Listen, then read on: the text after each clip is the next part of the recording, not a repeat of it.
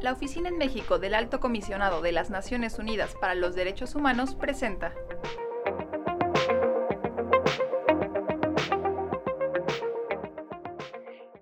Hola, ¿cómo están? Mi nombre es Denise González Núñez. Y mi nombre es Jimena Suárez. Somos oficiales de derechos humanos y en nombre de la Oficina del Alta Comisionada de las Naciones Unidas para los Derechos Humanos les damos la más cordial bienvenida a la señora Mari Herrera, activista en materia de desaparición de personas y un gran referente en la materia, y a Santiago Corcuera, exintegrante del Comité contra la Desaparición Forzada de la ONU. Gracias por acompañarnos a ambos en este espacio de reflexión y discusión. En esta ocasión estaremos hablando sobre el reconocimiento que hizo México a la competencia del Comité contra la Desaparición Forzada de la ONU para recibir y examinar comunicaciones de personas que consideren que les han sido violados los derechos reconocidos por la Convención Internacional para la Protección de todas las personas contra las desapariciones forzadas. Esta convención fue adoptada el 20 de diciembre de 2006 por la Asamblea General de la ONU y ratificada por México en el 2008. Además de establecer un marco de protección contra la desaparición forzada, la Convención creó un órgano de expertos independientes denominado Comité contra la Desaparición Forzada, encargado de supervisar el cumplimiento de las obligaciones internacionales impuestas por la Convención a los Estados. Después de más de 10 años desde la ratificación de este tratado, el pasado 2 de octubre México culminó el proceso para reconocer la competencia del Comité para recibir y examinar comunicaciones individuales. Santiago, ¿nos puedes explicar qué son las comunicaciones individuales y cuáles son las implicaciones del reconocimiento hecho por México de la competencia del Comité para recibirlas? Hola, muchísimas gracias por esta importante pregunta. El sistema de comunicaciones individuales ante el Comité de Desapariciones Forzadas está previsto en el artículo 31 de la Convención Internacional para la Protección de todas las personas contra la desaparición forzada. Esta es la convención de la ONU en la materia, adoptada en el 2006, ratificada por México antes de su entrada en vigor, que fue en diciembre del 2010. ¿Qué implica esto? Bueno,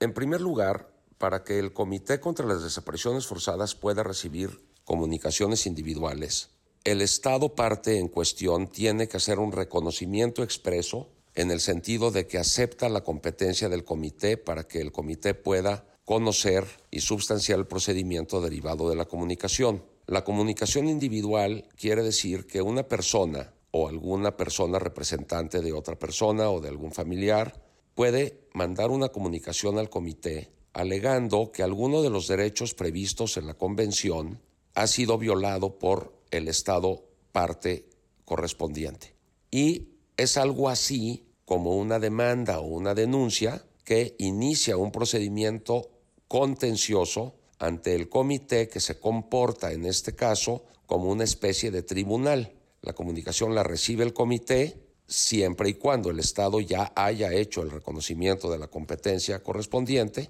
revisa que el contenido de la comunicación cumpla con los requisitos de admisibilidad correspondientes. ¿Cuáles son estos requisitos? Pues el primero, el reconocimiento expreso de la competencia del comité, cosa que ya México ha hecho. Después, que en relación con el caso en cuestión, el peticionario o el autor de la comunicación haya agotado todos los recursos de la jurisdicción interna en el país correspondiente. En el caso de México, podríamos decir que el recurso jurisdiccional de la jurisdicción interna de México prototípico sería el amparo. Y en caso de que la justicia nacional no le diera la razón a la presunta víctima, entonces después de agotados todos los recursos de la jurisdicción interna, es decir, por ejemplo, después de agotado el, el amparo y que el amparo se hubiera perdido hasta todas las instancias correspondientes y ya no hubiera más recurso que interponer en el país, entonces es cuando en un tiempo razonable la persona puede acudir ante el comité a presentar la comunicación, denuncia o entre comillas demanda. Además de que la comunicación no debe entenderse como un abuso del derecho, es decir, que no tenga a lo mejor una connotación claramente política o que no sea realmente una comunicación que pretenda la defensa de los derechos previstos en la Convención. Otro requisito de admisibilidad es que el mismo asunto no esté siendo conocido por alguna otra instancia internacional de la misma naturaleza. Por ejemplo, que el caso no esté no haya sido presentado ya también ante el Comité de Derechos Humanos o ante la Comisión Interamericana de Derechos Humanos o la Corte Interamericana de Derechos Humanos, por ejemplo. Es decir, para que se evite el problema de que dos órganos estén conociendo el mismo asunto y esto se conoce en el derecho internacional y en el derecho procesal como la excepción de litispendencia, es decir, que haya otro tribunal, otro órgano que esté conociendo el mismo asunto. Si el comité considera que estos requisitos de admisibilidad se ven satisfechos, entonces esto a primera vista le corre traslado al Estado a través de los canales diplomáticos correspondientes. ¿Qué es esto de correr traslado? Bueno, pues es que le manda la comunicación al Estado parte y le dice, oye, te han demandado, han presentado una denuncia o una comunicación en contra de tu país por la violación de estos y estos derechos que están previstos en la convención y te pido que por favor contestes. El Estado entonces contesta y se fija la litis, es decir, ya está creada la controversia entre quien demanda al Estado y el Estado demandado. Y el Estado contesta diciendo las razones por las que él considera que no se violó el derecho o porque no se debe de admitir la, la comunicación, etc. El comité entonces analiza los argumentos de ambas partes, puede pedir información adicional y después de analizado el asunto eh, y de substanciado el procedimiento, emite una especie de sentencia que no es una sentencia propiamente dicha, porque el comité no es un tribunal propiamente dicho, pero sí actúa como un cuasi tribunal, emite algo así como una cuasi sentencia llamada dictamen en el caso del Comité contra las Desapariciones Forzadas, en donde el comité dictamina si en efecto hubo o, en caso contrario, no hubo violaciones a los derechos contemplados en la Convención. Y ese dictamen entonces se le manda al Estado diciéndole has sido, por ejemplo, en caso de que se, el comité considerara que sí hubo violaciones, entonces el comité le dice consideramos que violaste la Convención y pues deberás adoptar algunas medidas para satisfacer a la víctima, ya sea repararle el daño o, si fuere posible, respetarle su derecho a hacer lo que se tenga que hacer para que el derecho eh, se le respete, se le realice a la víctima que presentó el caso. ¿Por qué esto es importante para México? México es muy importante que haya hecho el reconocimiento de la competencia del comité para este tipo de asuntos, pues en primer lugar por el contexto en el que está sumido México, con más de 73 mil personas desaparecidas oficialmente reconocidas, y que además la convención no solamente recibirá casos sobre desapariciones en particular, sino sobre la violación de los derechos que rodean a la desaparición, como la represión del daño, los derechos de las víctimas, el derecho a la información, el derecho a participar en la investigaciones, es decir, un sinnúmero de derechos que la Convención contempla que México está llamado a cumplir y que las víctimas pudieran acudir ante las instancias internacionales para reclamar en caso de que el Estado mexicano no esté cumpliendo a cabalidad con los derechos contemplados en la Convención. Y México, en el contexto de la cantidad de personas desaparecidas que tiene y de, y de la multiplicidad de desapariciones forzadas y desapariciones cometidas por particulares en las que está sumido, pues es realmente muy importante y un acto plausible y que recibimos con mucha alegría que México finalmente haya hecho el reconocimiento de la competencia del Comité contra las Desapariciones Forzadas. Como Oficina del Alto Comisionado de Derechos Humanos, estuvimos impulsando que México reconociera esta competencia. No obstante, es importante destacar que organizaciones de la sociedad civil y familiares de personas desaparecidas realizaron acciones de incidencia con el mismo objetivo. Entre ellas, la señora María Herrera, que junto a su hijo Juan Carlos promovió un juicio de amparo en marzo de 2018 contra las omisiones del gobierno mexicano para concluir con el procedimiento para reconocer la competencia del comité. Señora Mari, después de más de dos años de litigio de este asunto y más de diez años desde la ratificación de la Convención, ¿nos puede platicar qué significa el reconocimiento hecho por México para usted y para las familias de personas desaparecidas? ¿De qué manera se verán beneficiadas?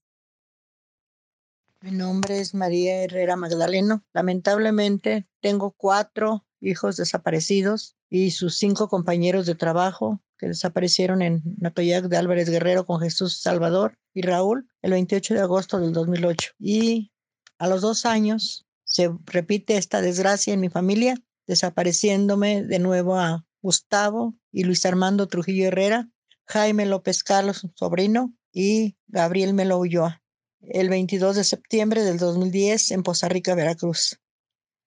Este reconocimiento que hicieron las autoridades mexicanas del Comité de la ONU en casos de desaparición forzada se da después de muchos años en que las familias y colectivos de todo el territorio que tenemos familiares desaparecidos hemos exigido al gobierno que lo hiciera, porque necesitamos de toda la ayuda posible y de todos los espacios abiertos, incluyendo los internacionales. Incluso, en mi caso, pusimos un amparo para que un juez ordenara que ya se abriera esta vía internacional finalmente Gracias al esfuerzo de muchas personas se logró y ahora el comité ya puede revisar y analizar casos de personas desaparecidas que han intentado buscar verdad y justicia en el país, pero que no lo hemos logrado. Lamentablemente, yo he tocado todas las puertas, conozco muy bien los retos que enfrentan miles de familias mexicanas, porque somos nosotras las que buscamos, las que ofrecemos pruebas y las que nos organizamos para poder buscar. Por eso creo que es algo positivo que se abra en este camino para aquellos casos que se envíen al, al comité y puedan ser analizados por expertos en la materia y puedan ayudar a que las autoridades cumplan con su papel, presionando desde el ámbito internacional para que los casos avancen. Las familias que tenemos familiares desaparecidos vivimos un intenso dolor que tenemos que transformar en fuerza para buscarles, tocando todas las puertas y todos los corazones posibles. Es importante organizarnos y compartir experiencias como lo hacemos en la red de enlaces nacionales, en donde nos hemos organizado con infinidad de colectivos para poder salir en brigadas a buscar a nuestras familias. Y esta es una herramienta más que existe ahora para que se sume a las nuestras. Y desde luego esta estrategia de enviar los casos al Comité de la ONU para que la revise y analice, puedan decirle a las autoridades mexicanas cómo avanzar en su trabajo para que nos acerque a la verdad, a la justicia y desde luego a la no repetición. Para eso, primero se tiene que buscar la justicia en México y cuando no se alcanza, se puede acudir a los expertos internacionales enviando toda la información con la que se cuente. Doña Mari, ¿cuáles son sus expectativas ahora que se reconoció la competencia del comité? Esperamos que la puerta internacional que se abrió se convierta en una esperanza para aquellas familias que envíen todos sus casos a la ONU y que esto ayude a cambiar las cosas en nuestro país. Las familias de personas desaparecidas seguimos impulsando por todas las vías posibles hasta encontrar a nuestros familiares. Y desde luego, ver que todas esas herramientas que se han empleado en la búsqueda de los 43, de verdad yo las tomo con todo mi corazón. Quisiera que todo esto se empleara para todas y cada una de las personas que tenemos nuestros familiares desaparecidos. La posibilidad de acceder a la verdad y a la justicia a través del sistema de comunicaciones individuales es de enorme trascendencia para las familias de personas desaparecidas en México. Sin embargo, no es el único mecanismo de supervisión que estableció la Convención Internacional para la Protección de todas las personas contra las desapariciones forzadas. Otro de ellos, quizá el más conocido en México, es el sistema de acciones urgentes. De acuerdo con la Convención, el Comité puede examinar de manera urgente Toda petición presentada por familiares de personas desaparecidas o sus representantes legales, entre otras personas, con el objetivo de que se busque y localice a sus seres queridos desaparecidos. Santiago, ¿nos puedes explicar qué diferencias existen entre el sistema de acciones urgentes previstas en el artículo 30 de la Convención y el sistema de comunicaciones individuales previstos en el artículo 31?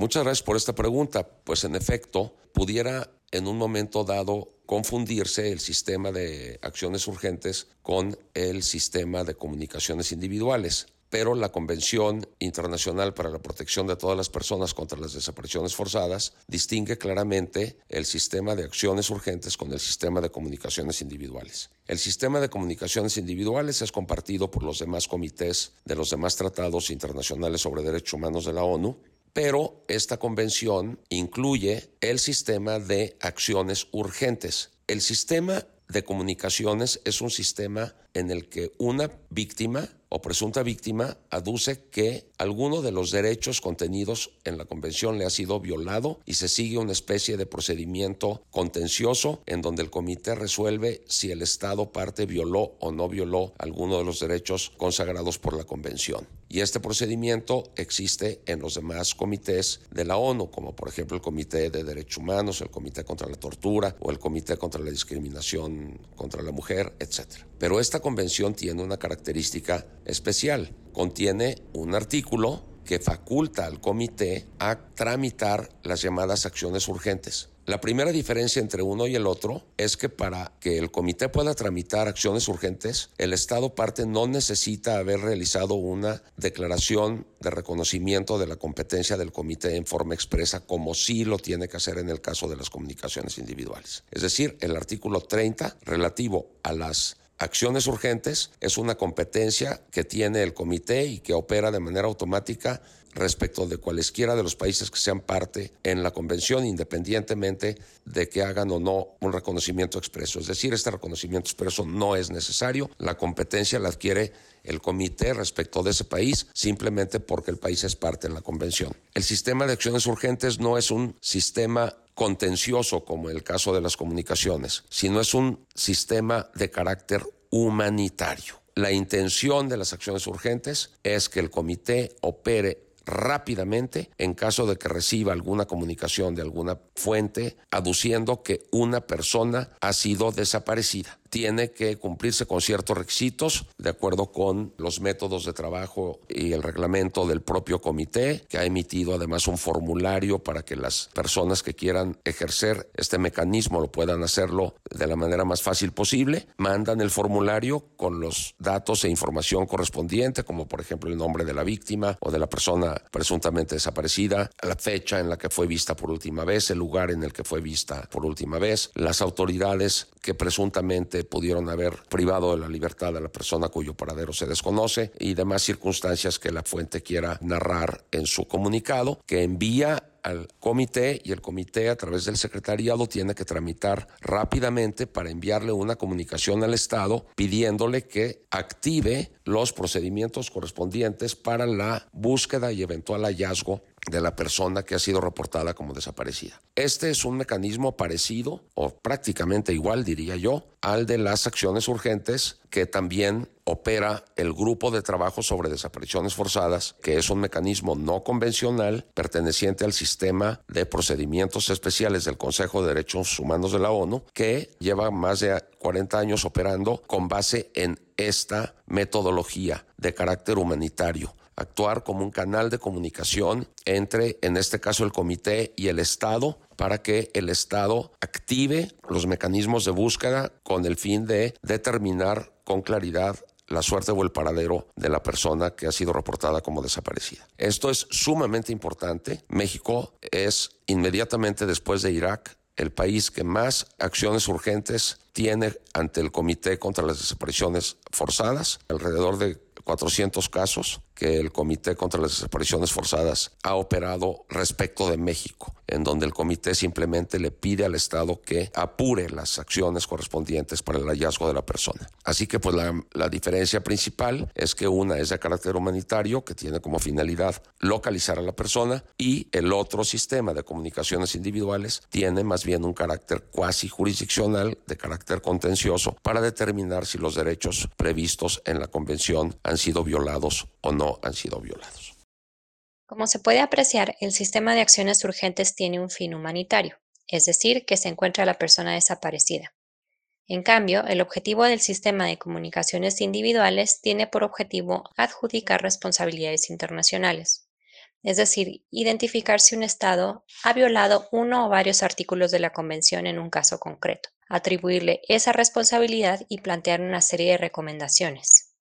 Llevar a cabo investigaciones exhaustivas, asegurar que oficiales encargados de realizar la búsqueda de las víctimas cuenten con los recursos y la autonomía que requieren, investigar y sancionar cualquier tipo de intervenciones que entorpezcan las labores de búsqueda y localización, son algunos ejemplos de estas recomendaciones. El reconocimiento a la competencia del comité para recibir y examinar comunicaciones individuales abre la posibilidad para que las víctimas de desaparición forzada y desaparición cometida por particulares puedan acudir a un órgano especializado de carácter internacional para buscar justicia y reparación. Esperamos que esta posibilidad se materialice.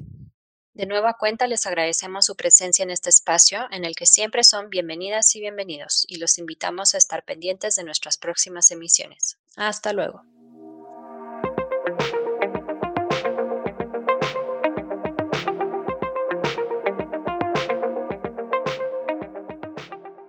Esta fue una producción de ONUDH y SINU México.